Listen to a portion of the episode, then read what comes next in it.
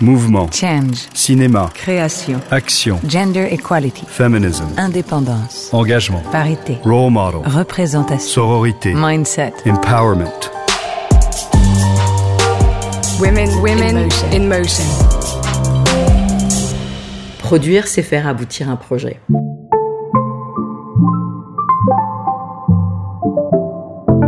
Elles sont productrices, agents, directrices de casting, dirigeantes d'une grande société de production ou encore critiques de cinéma.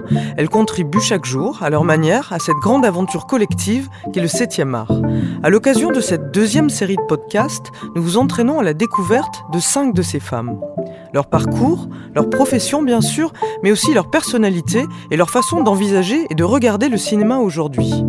C'est tout l'enjeu de Woman in Motion, programme lancé en 2015 par Kering et qui vise à mettre en lumière les femmes du 7e art devant et derrière la caméra. Partons aujourd'hui à la rencontre de la femme la plus puissante du cinéma français. C'est ainsi en tout cas que l'a qualifiée l'hebdomadaire culturel Télérama. Elle s'appelle Sidonie Dumas et dirige depuis 2004 la plus vieille société de production cinématographique au monde, la Gaumont. Sous son impulsion, Gaumont produit aujourd'hui une dizaine de films par an sur les 300 produits en France chaque année. Un catalogue qui se caractérise par sa diversité. On y trouve aussi bien des films grand public, tels que Intouchables, que des films d'auteurs indépendants ou de l'animation. Sidonie Dumas est une héritière. Elle succède à la tête de la Gaumont à son père, Nicolas Sédou. Il lui a donc fallu faire ses preuves, s'imposer en son nom. Réussir ensuite en tant que femme à diriger, à manager et asseoir son autorité dans ce milieu du cinéma qu'elle côtoie depuis l'enfance. Mais pour l'heure, retour sur son parcours, écoutons-la nous expliquer ce qui l'a emmené à quitter ses études de droit pour embrasser les plateaux de cinéma. Trouver sa place. J'ai toujours lu et vu énormément de cinéma. J'adorais enregistrer les films quand mes parents sortaient. Je dirais j'ai appris comme ça le cinéma avec le ciné-club, cinéma de minuit. Je me suis fait une culture du cinéma de cette manière-là. Ensuite, la manière dont je suis tombée dans le pot de confiture, c'est un peu par hasard. Je ne savais pas du tout euh, à mon bac en poche ce que j'allais faire. Je m'étais inscrite euh, en droit euh, à Assas que j'ai commencé et puis j'ai accompagné mon père euh, sur le tournage du Grand Bleu. Et En Grèce? En Grèce. Je dois dire que j'ai eu un choc parce que j'ai adoré euh, être immergée dans cette atmosphère avec tous les acteurs, l'ambiance de tournage. Et je me suis dit que j'allais essayer d'allier les deux dans le temps en me disant bon je vais continuer à faire mon droit et probablement que bon je vais euh, bon ce qui s'est passé à l'issue de ça c'est que Luc Besson m'a proposé en fait de rentrer chez lui comme stagiaire. Et, et j'ai commencé à travailler très rapidement chez lui. Ouais je devais avoir 19 ans. Ça a pris le pas sur tout.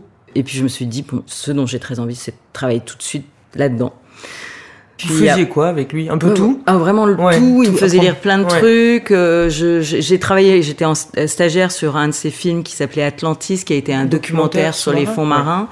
Et puis ça s'est arrêté. Et à partir de là, j'ai commencé en fait à faire des stages absolument à tous les niveaux du film. C'est-à-dire que il y a une personne chez Gaumont qui m'a dit "T'as l'air d'aimer ça, mais je pourrais te mettre dans un bureau et voilà et te laisser là-bas, mais bon, tu vas apprendre. Mais tu vas apprendre." euh, sérieusement sur le tas. Donc tu vas aller dans les laboratoires, tu vas aller faire stagiaire à la mise en scène sur un film, tu vas euh, aller accompagner, euh, être la chauffeur de Ettore Scola pour l'accompagner tous les matins dans le laboratoire dire qu'il est en train de monter un film. Donc vraiment j'ai appris sur le tas, mais à tous les niveaux du film, même ceux qui potentiellement ne m'intéressaient pas, mais euh, plus j'y allais, plus ça me plaisait. Vous avez fait un stage à la Warner, non? Oui, absolument, cette époque-là aussi, où j'ai fait un espèce de tour de boîte merveilleux. Je suis passé trois mois à Los Angeles en apprenant, euh, voilà, j'étais accueillie pendant un temps déterminé euh, dans chaque département d'acquisition, de développement. C'est suite à ce stage à la Warner que vous Non, revenez en y a- France ouais, je Non, reviens ouais. en France, donc je sais plus combien de stages j'ai dû faire. Et puis la personne qui était en, charge du développement chez Gaumont s'en allait, et je suis rentrée donc euh, à cette fonction et à cette place. Et là, c'est l'apprentissage justement de apprendre à répondre non, euh, aller dans beaucoup de festivals à droite et à gauche, Repérer les talents. euh, repérer les talents. Et puis, en 2004, si je me trompe pas, votre père vous propose de... Oui. Honnêtement, je- je- aujourd'hui c'est difficile euh, de, de dire que je, je n'y pensais pas. J'ai jamais pensé un seul instant à prendre la succession de mon père, mais à, euh, même si j'adore ce métier et que euh, Pourquoi vous pensez vous ne pensez parce que j'ai pas été élevée dans euh, dans une forme de succession. C'était plus la volonté d'en être, de participer à l'aventure et d'essayer de se dire c'est un métier exceptionnel. Le jour où il m'a proposé, je lui ai dit je ne suis pas euh, manager, j'ai pas cette formation. euh, euh, je pense que Vous ne sentiez pas légitime?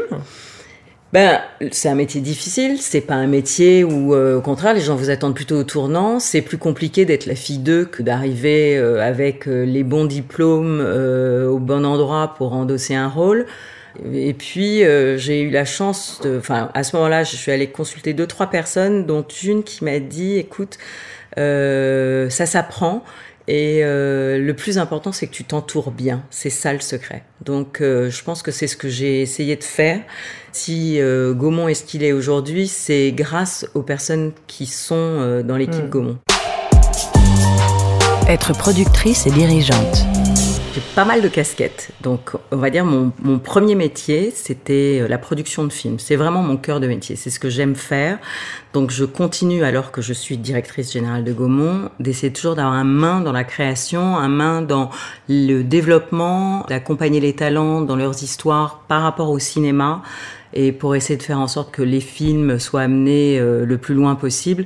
Donc, je dirais, j'ai conservé une casquette de production parce que je me mêle un peu aussi, évidemment, des choix de films que nous faisons, mais aussi de la direction artistique. C'est-à-dire qu'il faut que Gaumont ait un line-up, une ligne éditoriale assez large. Mais vous, vous lisez toujours des scénarios, par Ah, exemple? J'en lis beaucoup. Évidemment, d'abord, je lis tout ce qu'on va faire, bien évidemment.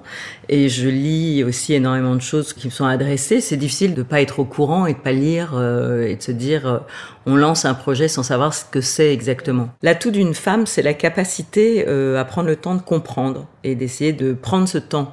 Il n'y a pas d'agressivité, il n'y a pas de compétitivité, euh, il y a... euh, Avec les hommes?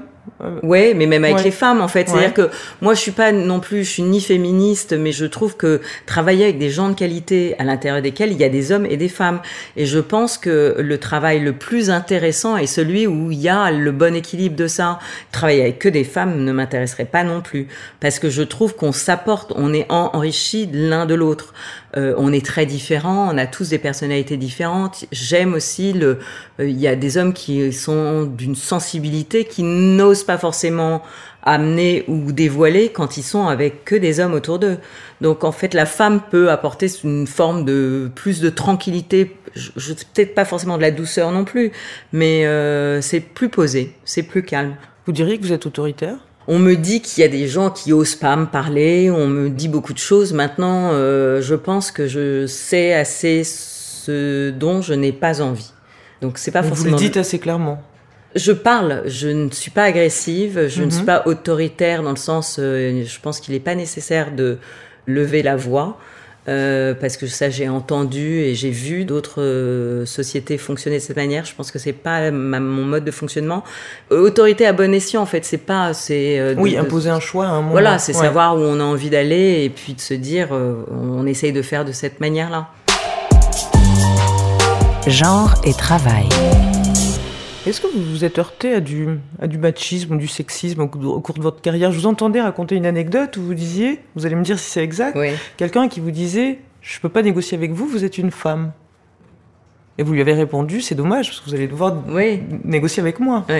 C'était une négociation. J'étais euh, nouvellement en fonction et en effet, cette personne qui est un producteur de renom et qui a eu l'habitude de travailler avec des hommes était très gênée de parce que je pense que la manière peut-être masculine peut être plus agressive, on peut se dire des choses et que comme il était très courtois avec moi, il se dit ben en fait je, je me retrouve dans en porte-à-faux.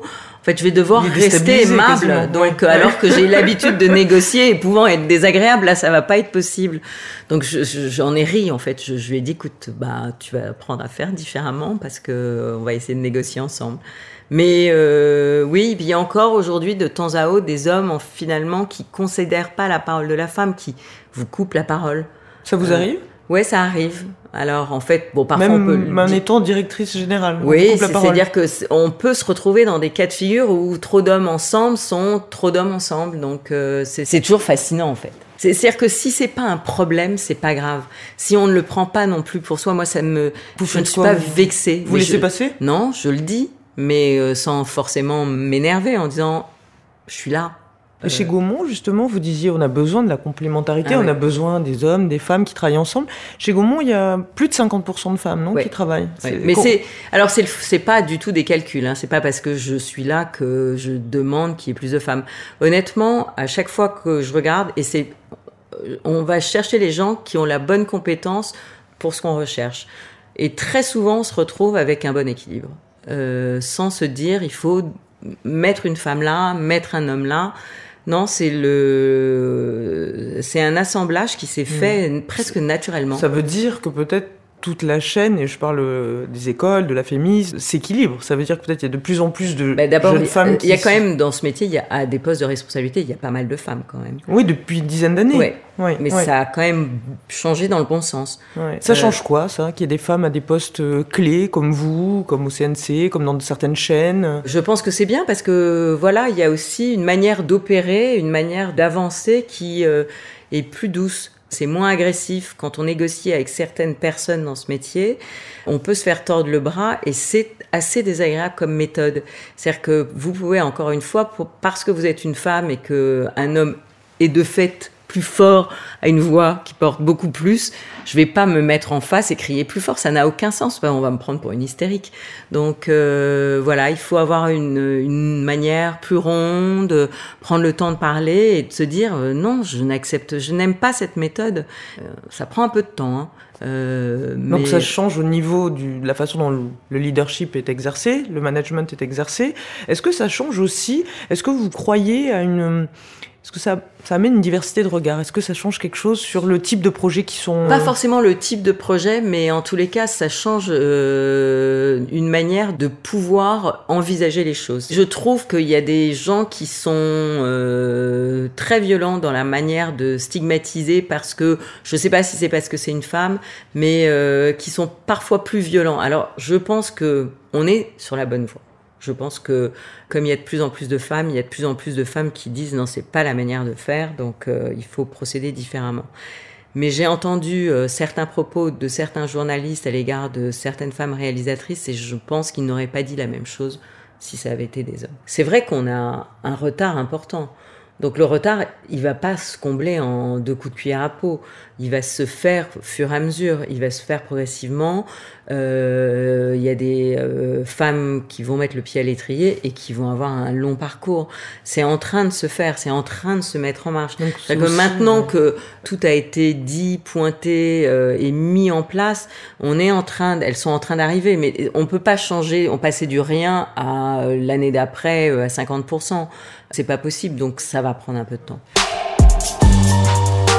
L'effet MeToo. Vous disiez la mise au point qui a eu lieu suite à l'apparition du, enfin, de l'affaire Weinstein, MeToo, et puis ensuite euh, des, des collectifs qui ont été créés.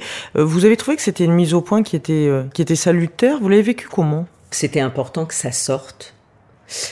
En revanche, euh, Ça vous a étonné ou pas? Euh, malheureusement, non. Mais euh, ça a été violent quand même. Je trouve que ensuite euh, tout le monde s'en est un peu emparé, un peu n'importe comment.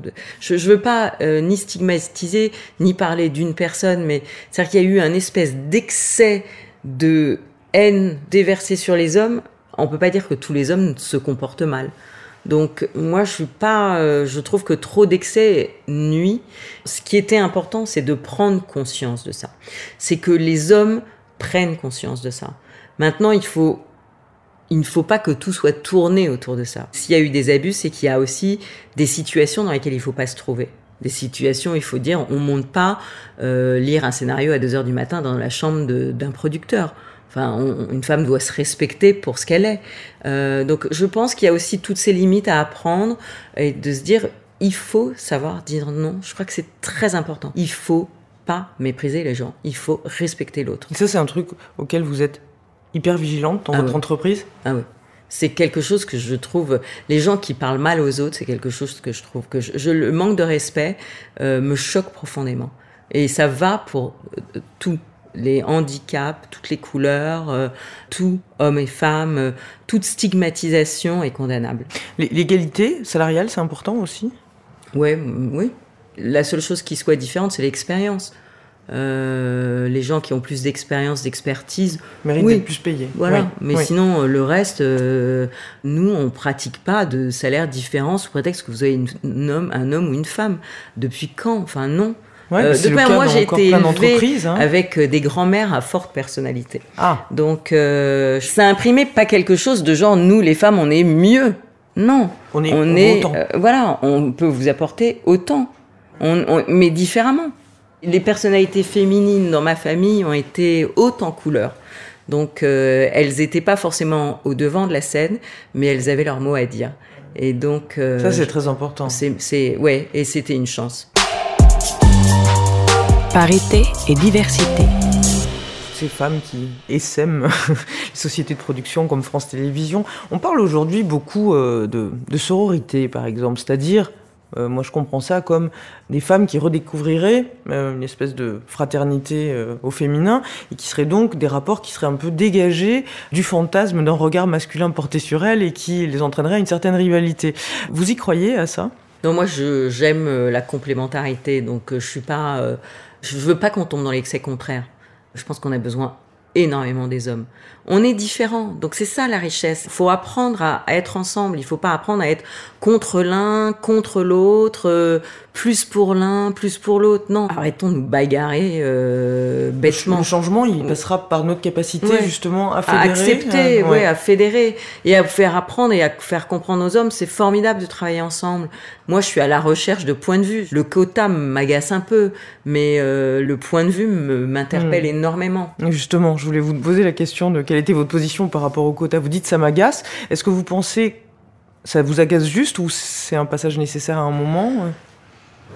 Peut-être qu'aujourd'hui c'est un passage, mais je me l'applique pas à moi parce que je me dis j'ai un regard de femme, donc euh, je vois à peu près euh, les écueils, donc je vais essayer de les éviter, mais ne tombons pas dans un schéma euh, contraire euh, qui soit aussi excessif.